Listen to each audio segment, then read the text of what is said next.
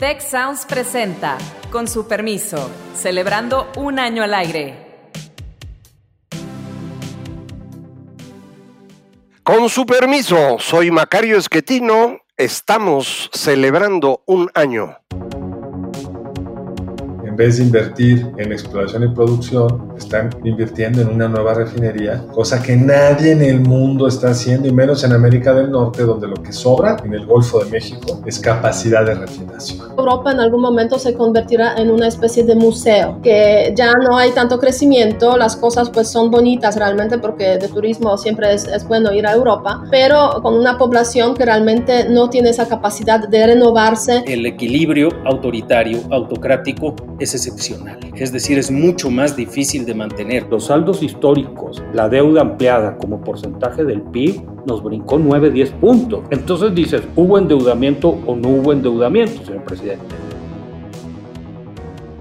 Hola, ¿qué tal? Soy Macario Esquetino. Me invitaron mis colegas a colaborar con ellos en esta emisión del podcast que celebra un año de trabajo. Con su permiso, estamos Beata, Alejandro, Carlos, Héctor. Bienvenidos todos. Qué gusto, Macario. Bienvenido a este tu podcast. Un gusto saludarte. Muchas gracias por venir, Macario. Qué bueno que nos acompañas. Al contrario, gracias a ustedes. Déjenme arrancar con algunas eh, preguntas que tal vez nos sirvan para tener una charla más eh, abierta. Y yo quisiera empezar con, con Beata, aprovechando que eres experta en relaciones internacionales, naciste, viviste en Europa del Este. Yo quisiera preguntar de aquella región, que es una región que ha sufrido muchísimo para mantener vigente su identidad nacional en cada una de estas naciones. Eh, una región ocupada un tiempo por los imperios alemán, austrohúngaro, ruso, eh, cuando hubo un poco de espacio en la entreguerra, un movimiento muy rápido a gobiernos autoritarios, luego la ocupación del imperio soviético y ahora, eh, después de una primavera democrática eh, muy esperanzadora, eh, parece que nos estamos moviendo otra vez a espacios autoritarios. ¿Tú, ¿Tú cómo ves esta región hoy en día? ¿Qué imaginas en el futuro cercano allá? Mira, Macario, pues efectivamente todos nos estamos moviendo hacia un espacio más autoritario. La región de Europa Central no es la exclusividad en este sentido. Obviamente yo como vengo de esta región, pues ahí viví una parte importante de mi vida, incluyendo el comunismo, los 18 años casi que pasé ahí en este sistema y después la transición democrática, pues la verdad es que la expectativa era que esa región, precisamente después de la transición y cierta consolidación democrática, pues siguiera esa ruta de la democracia. Ahora bien, hay países, obviamente, eh, que mm, en el contexto también de la crisis económica, en el contexto pues de lo que está pasando en general en el mundo, pues tienen gobiernos que van más hacia, más hacia el populismo, el autoritarismo. Y hay un caso claramente eh, que se puede, un caso claro que se puede mencionar que es Hungría, obviamente con Víctor Orbán, que pues no se puede decir no baja de las portadas de los periódicos en Europa por las cosas que está haciendo ahí en Hungría. Pero lo que a mí me inquieta mucho es mi propio país, Polonia, ¿no?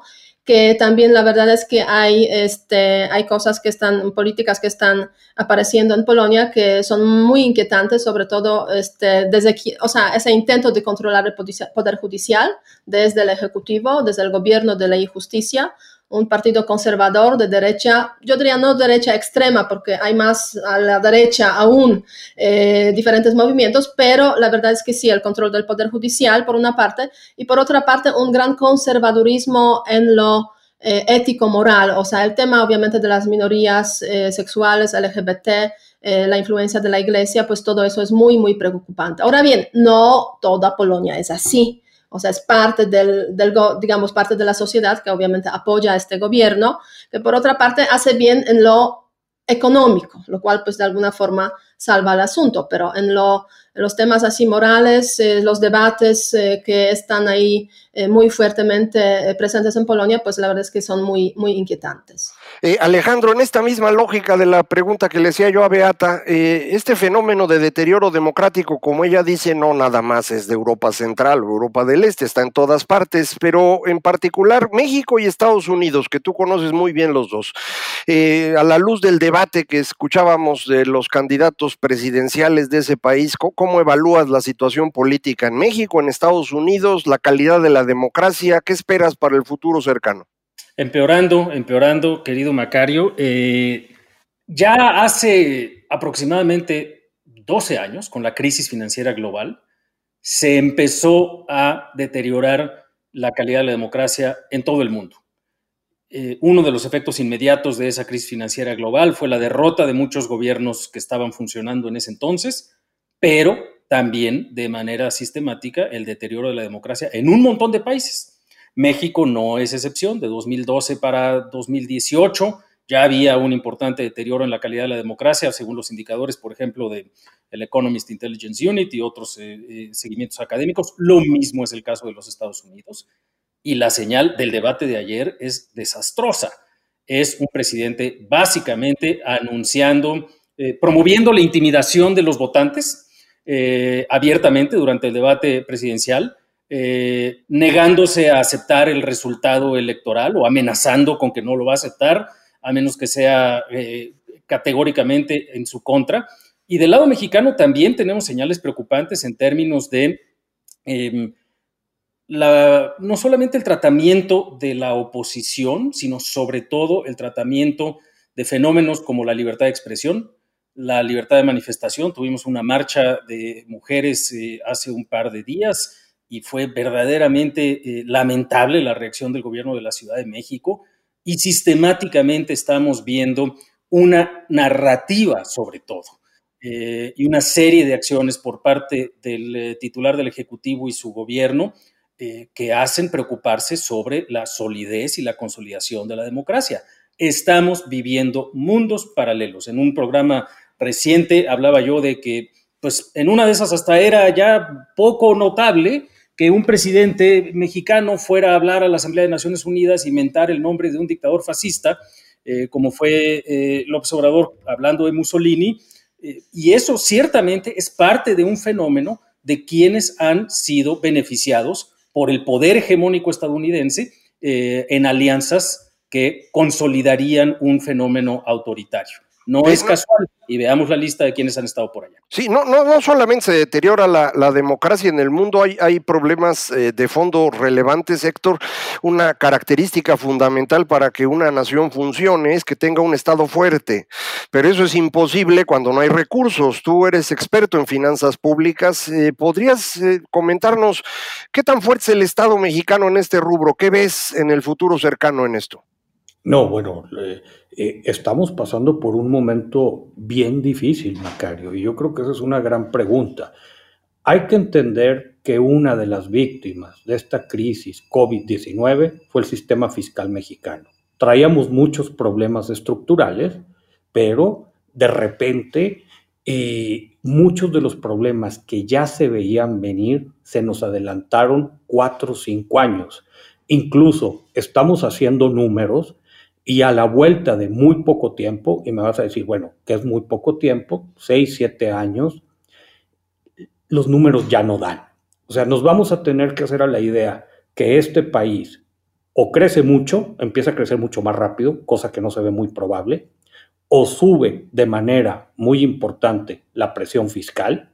No sé si va a ser por los subnacionales, no sé si va a ser por tributos federales, no sé si va a ser por aportaciones a la seguridad social pero si tú no subes 4 o 5 puntos del PIB, tus recursos, eh, simple y sencillamente vamos a estar cuadrando presupuestos con déficits primarios cada vez más grandes.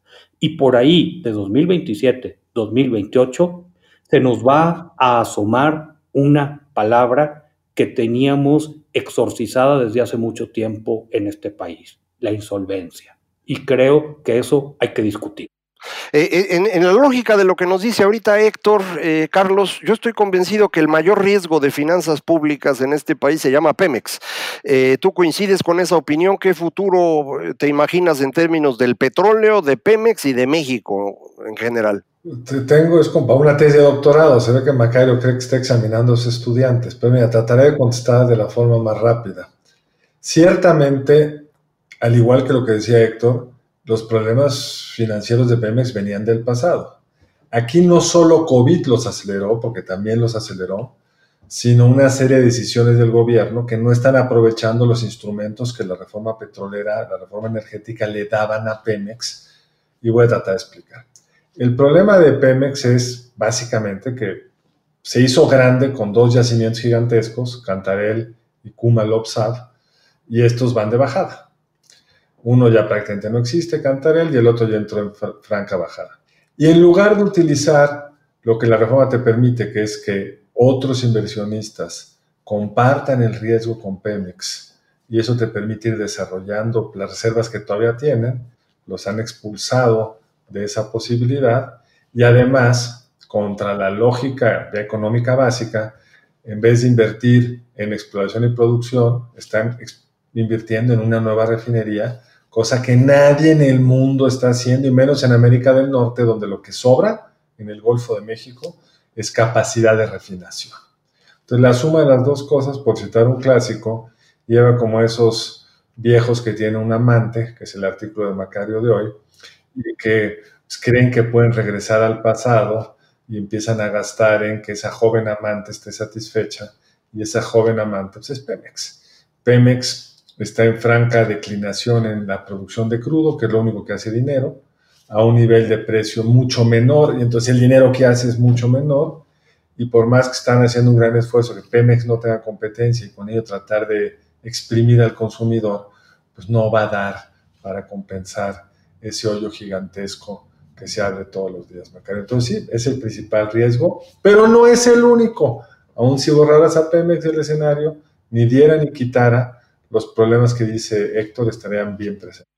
Yo, yo, yo quería plantear en esta primera ronda las tres fenómenos que me parecen más importantes para entender el mundo hoy, el deterioro democrático, la transición energética y el problema de restricciones presupuestarias, que no es una cosa menor.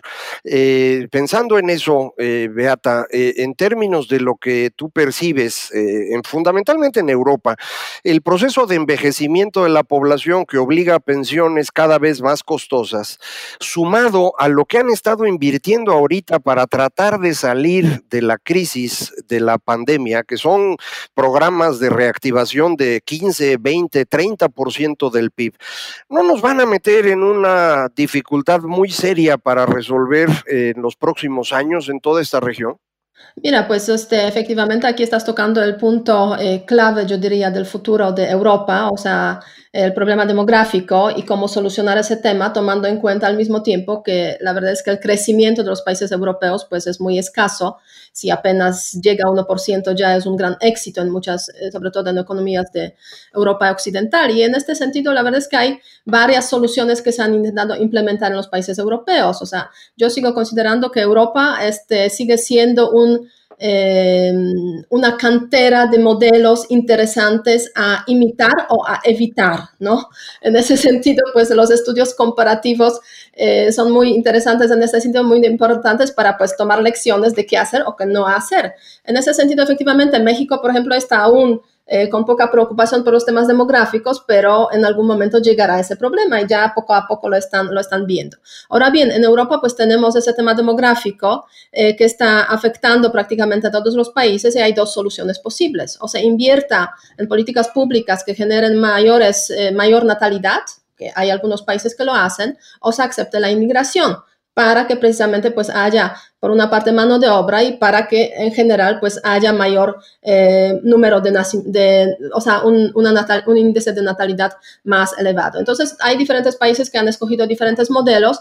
Normalmente esos modelos pues han fracasado, sobre todo si hablamos de eh, mm, promover eh, una mayor natalidad, porque básicamente la gente no quiere tener más hijos, ¿no? O sea, aunque les paguen, no quieren tener más hijos y esa es una realidad europea en muchos países. Por otra parte, los que aceptan inmigrantes, pues eso genera también rechazos de las sociedades europeas en diferentes lugares, ¿no?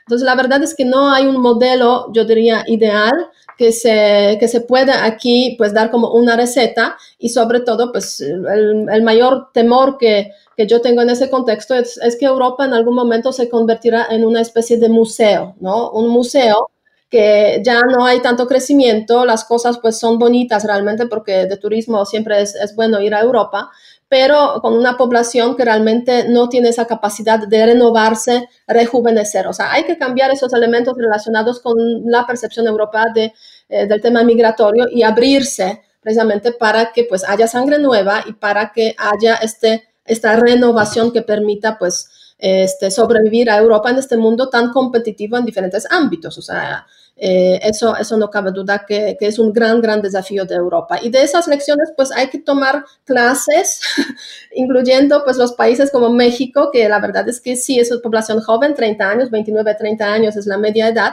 pero una población que tiene problemas serios en cuanto, por ejemplo, al tema de seguridad social, temas de las pensiones, y pues ahí, está, eh, ahí están algunas claves para entenderlo también. Ah, ah, ahora, esta eh, gran cantidad de personas que necesitan pensiones y esta gran cantidad de recursos que se han metido a programas de reactivación implican un problema muy serio con tasas de interés a largo plazo no hay manera de mover las tasas, vamos a tener un futuro de tasa cero. Y esto pues es algo inusitado, algo que no sabemos bien qué hacer. No sé, Carlos, ¿tú cómo percibes que vamos a poder jugar en este futuro de tasa cero a nivel internacional?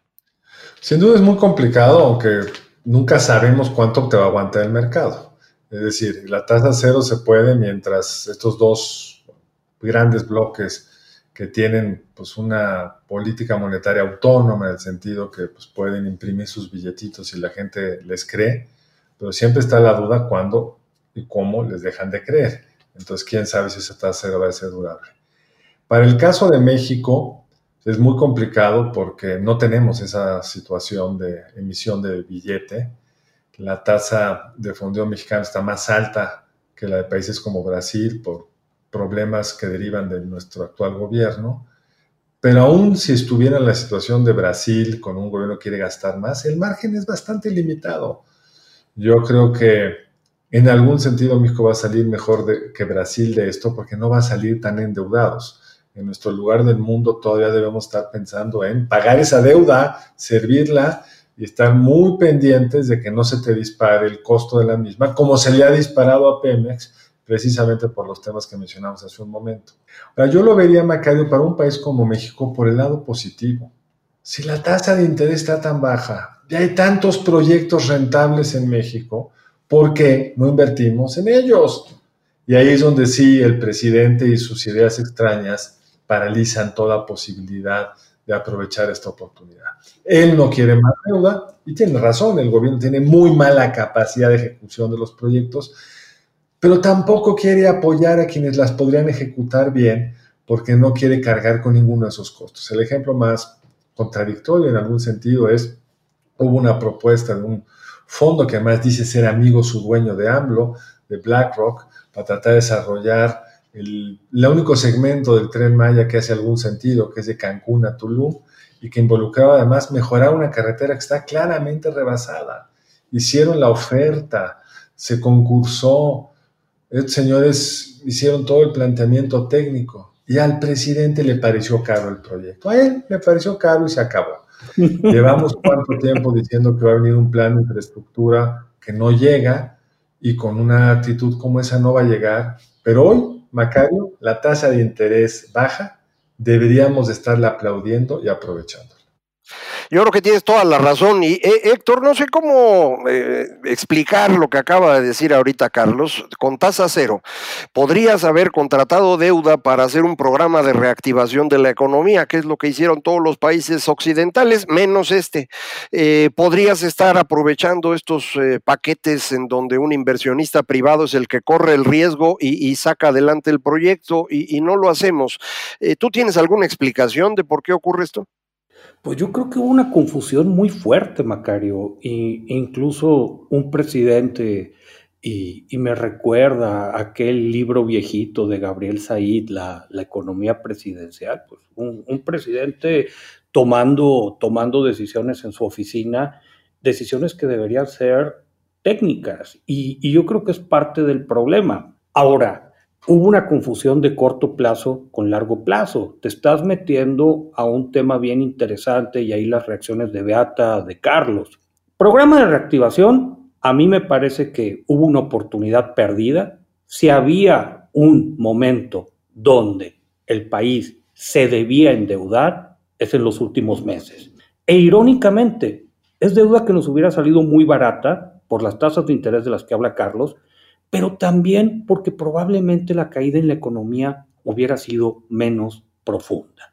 Entonces, terminamos en una especie de paradoja de frugalidad, muy orgullosos de que no nos estamos endeudando, pero los saldos históricos, la deuda ampliada como porcentaje del PIB, nos brincó 9, 10 puntos. Entonces dices, ¿hubo endeudamiento o no hubo endeudamiento, señor presidente? Ahora, Beata y Carlos estaban hablando de una serie de problemas bien interesantes. Eh, quisiera, para no comerme el tiempo de mis compañeros, tres, cuatro puntualizaciones. Cuando hubo la crisis de 2008-2009, las tasas de fecundidad en el mundo en general cayeron de manera importante. Si esto se repite con la crisis del COVID-19, que se nos olvida, por cierto, que México ya cruzó el umbral de tasa de reemplazo, estamos ligeramente abajo, si tenemos una caída de ese tipo y como región a todo mundo nos agarra más endeudados y todo mundo con tasa de fecundidad abajo de, de reemplazo y con una caída, las cuentas generacionales se van a poner muy feas. Y eso te trae problemas de empobrecimiento, de economía política, mucha gente enojada y creo que estas tensiones intergeneracionales no les estamos poniendo la atención debida. Yo creo que tienes toda la razón. Nos falta un elemento en esto para cerrar toda, creo yo, la circunstancia global, eh, Alejandro, y es China. Eh, y creo que aquí hay un punto clave, si se te deterioran las democracias, si tus economías no están funcionando y del otro lado te ofrecen un sistema autoritario pero exitoso en términos de crecimiento.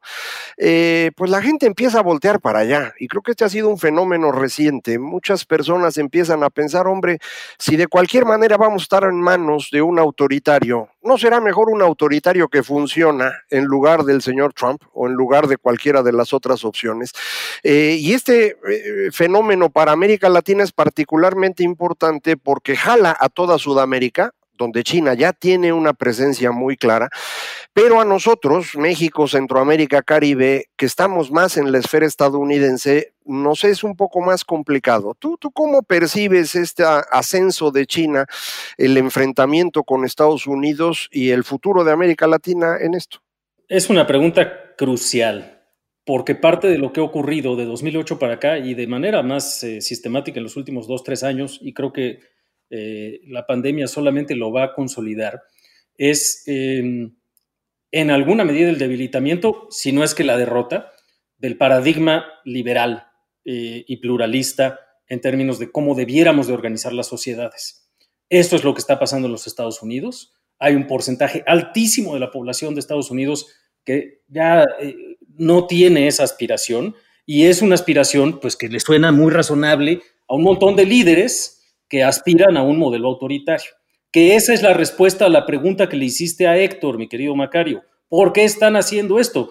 Porque es muy probable que López Obrador no entienda de tasas de interés, no entienda de el impacto de un programa, pero sí entiende perfectamente bien que si el poco dinero que es capaz de obtener en términos de recaudación de corto plazo lo dedica absoluta y plenamente a cambiar un esquema de reactivación económica potencial por un esquema de clientelismo, ahí es donde está, paralelamente a una narrativa de resentimiento, populismo, demagogia, etcétera, su mejor oportunidad para consolidar una coalición hegemónica, autocrática, como la que añora eh, ese movimiento y esta persona en lo particular de la segunda mitad del siglo pasado en México.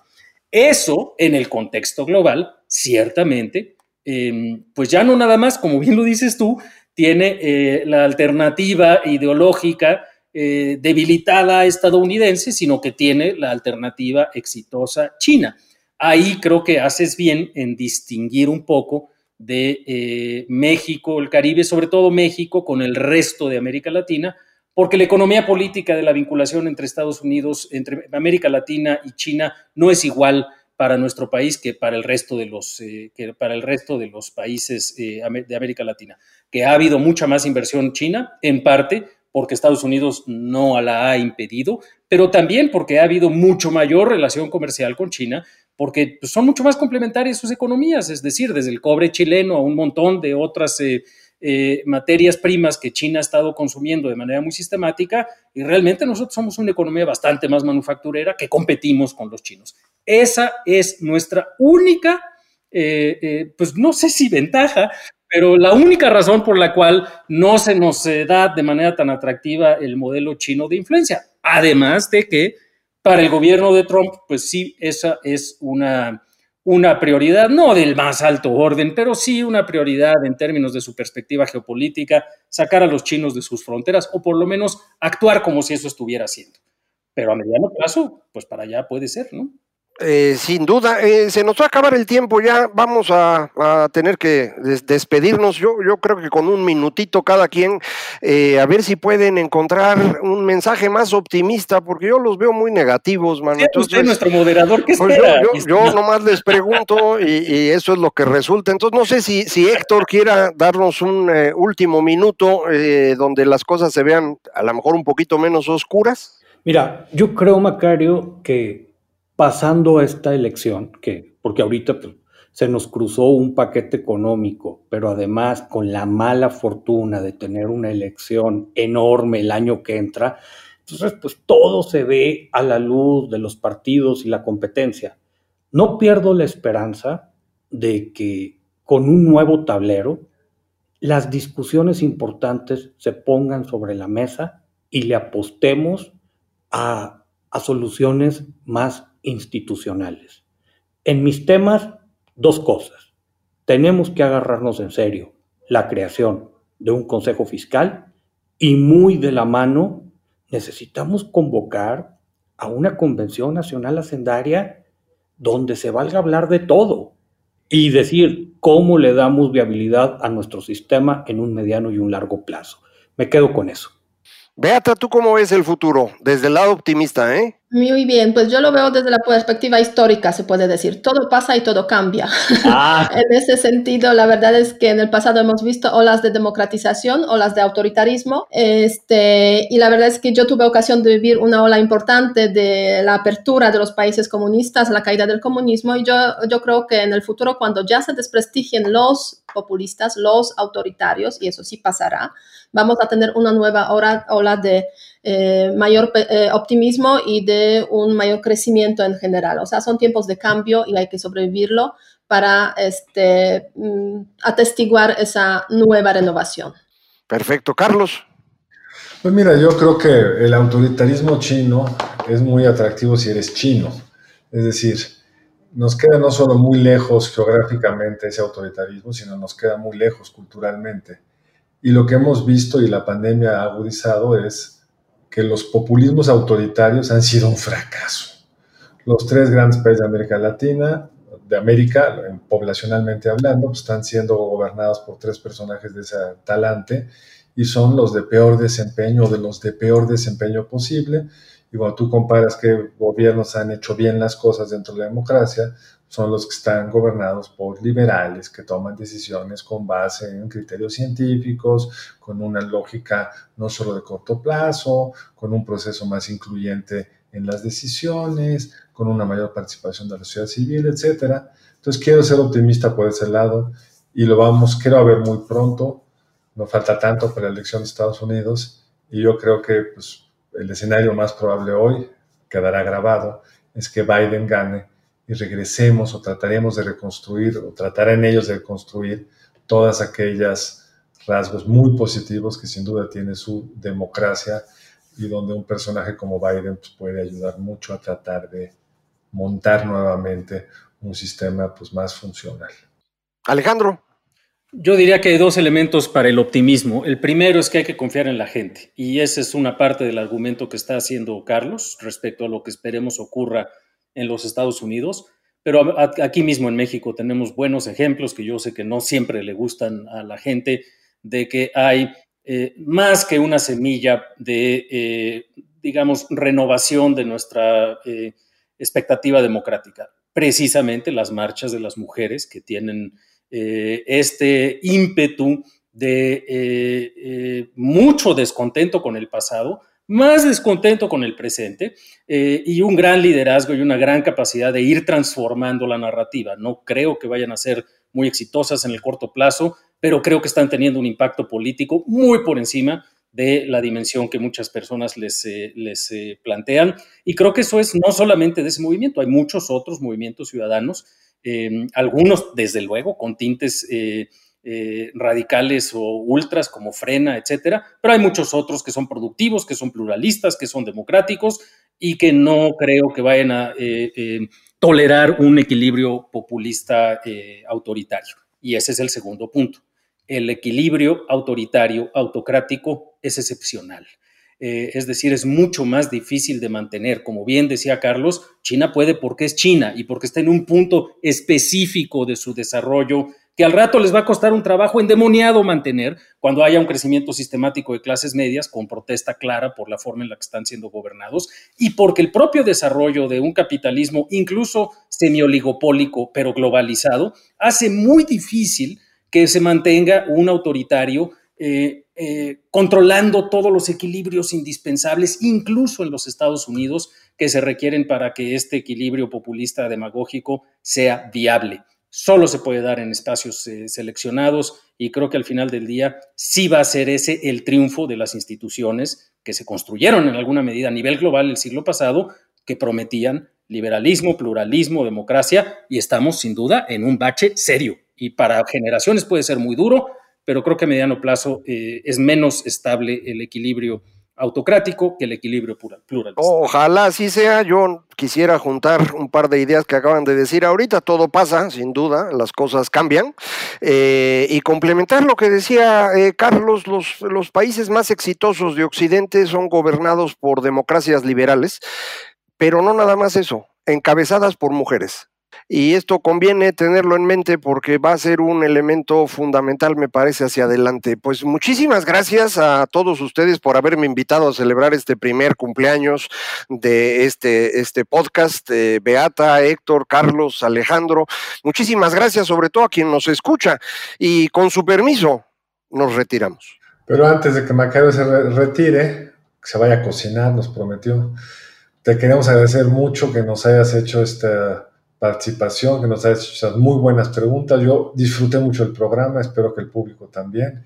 Y eres libre para irte a cocinar. Y a ustedes que nos acompañaron, muchas gracias, Héctor. Beata Alejandro, nos vemos en una semana. Muchas gracias, gracias. gracias Macario. Si quieres conocer más sobre el comercio y los negocios, te invitamos a escuchar Territorio Negocios, el podcast en el que hablamos sobre las nuevas tendencias de innovación, emprendimiento, Finanzas y liderazgo en México y en el mundo. Escúchalo en Spotify, Apple Podcast y Google Podcast. Muchas gracias al equipo del Tecnológico de Monterrey y de Tech Sounds. Productor ejecutivo de Tech Sounds, Miguel Mejía. Productora de Con su permiso, Alejandra Molina. Y postproducción, Max Pérez. Les invitamos a escuchar el siguiente episodio de Con su permiso y el resto de programas de Tech Sounds en los canales de su preferencia.